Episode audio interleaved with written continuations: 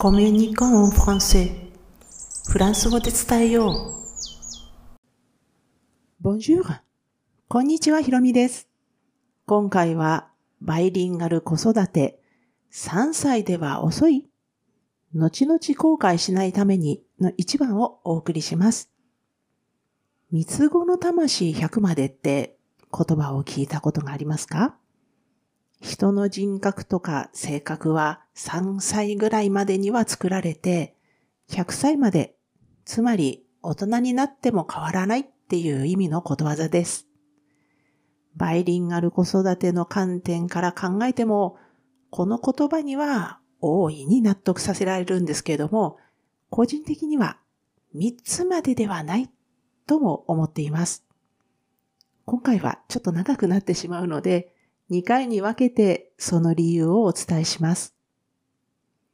日本人の考えるバイリンガル教育っていうと、どうしても英語に注目されがちですよね。で、しかも、ごく幼少期、下手するともう、出産前、妊娠期からの英才教育っていうのが議論されるっていうことが多いと思います。まあ、ただし、私が経験したのはフランスでして、で、それもフランスのパリではなくて地方での子育てなので、まあ言語は当然フランス語。おまけにまあ子供に教えるべきなのはフランス語じゃなくて日本語なんですよね。フランス語じゃないです。で、国際電話はちょっと高くてインターネットがないっていう時代だったので、テレビをつければフランス語。フランスのまあ田舎に住んでいたので、街を歩いててもフランス語しか聞こえてない、聞こえてこない環境でした。ねおまけに主人は仕事で忙しくって、長期出張までするほどだったので、子供が起きてるような時間帯にはまあまあほぼいません。第一、主人はフランス語しか話さないので、子供のバイリンガル教育っていうのはすべて私の肩にかかっていました。で、こんな環境なのに、私がバイリンガル教育を決意したのには、ちょっとしたきっかけがあります。それは、主人の友人、まあ、ここでは A 君とさせていただきますが、えー、その彼との出会いでした。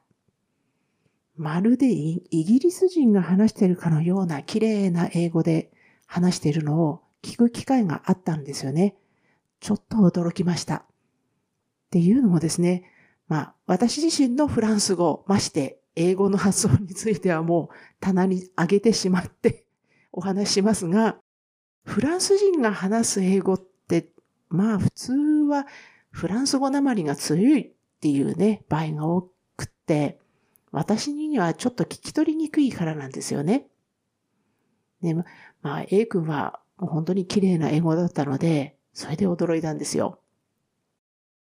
彼の英語を聞いて、まあまあ、ほどなく A 君のお母さんと話す機会がありました。当時の私は妊娠中でして、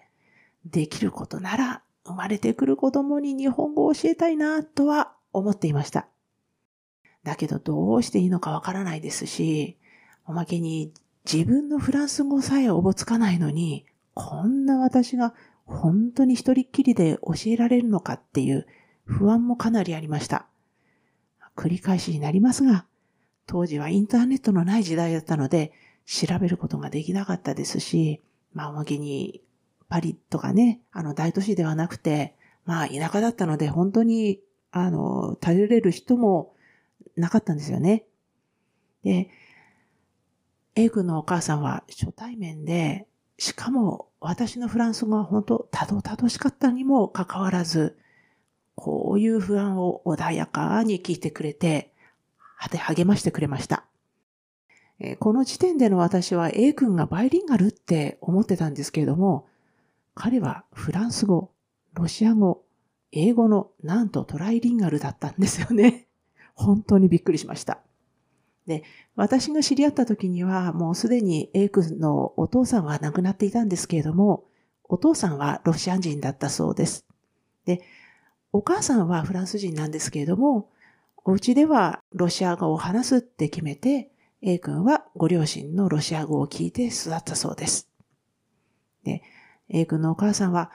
生まれてくる前の今から赤ちゃんに日本語で話せばいいのよって優しく言ってくれました。それからあんまり考えすぎないでね。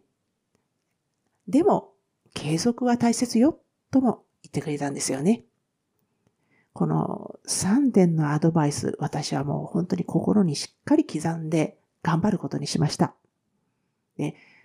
悩んでばっかりいると、お腹の中の赤ちゃんにも伝わるだろうって思って、無理にでも悩むのをやめることにしました。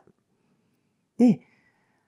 しばらく経って、まあ、いよいよ出産になるんですけれども、もちろん生まれてくる前に想像していたのと現実とでは、やっぱりかなりの違いがありましたね。で、まあ、想定外のことってたびたび斜め上から降ってくるようにやってきました。この想定外の出来事についての詳細は、まあ、あの、バイリンガル子育て3歳では遅い、後々後悔しないためにのにっていうタイトルで次回にお伝えします。今回も最後まで聞いていただきありがとうございました。アビアンとまたね。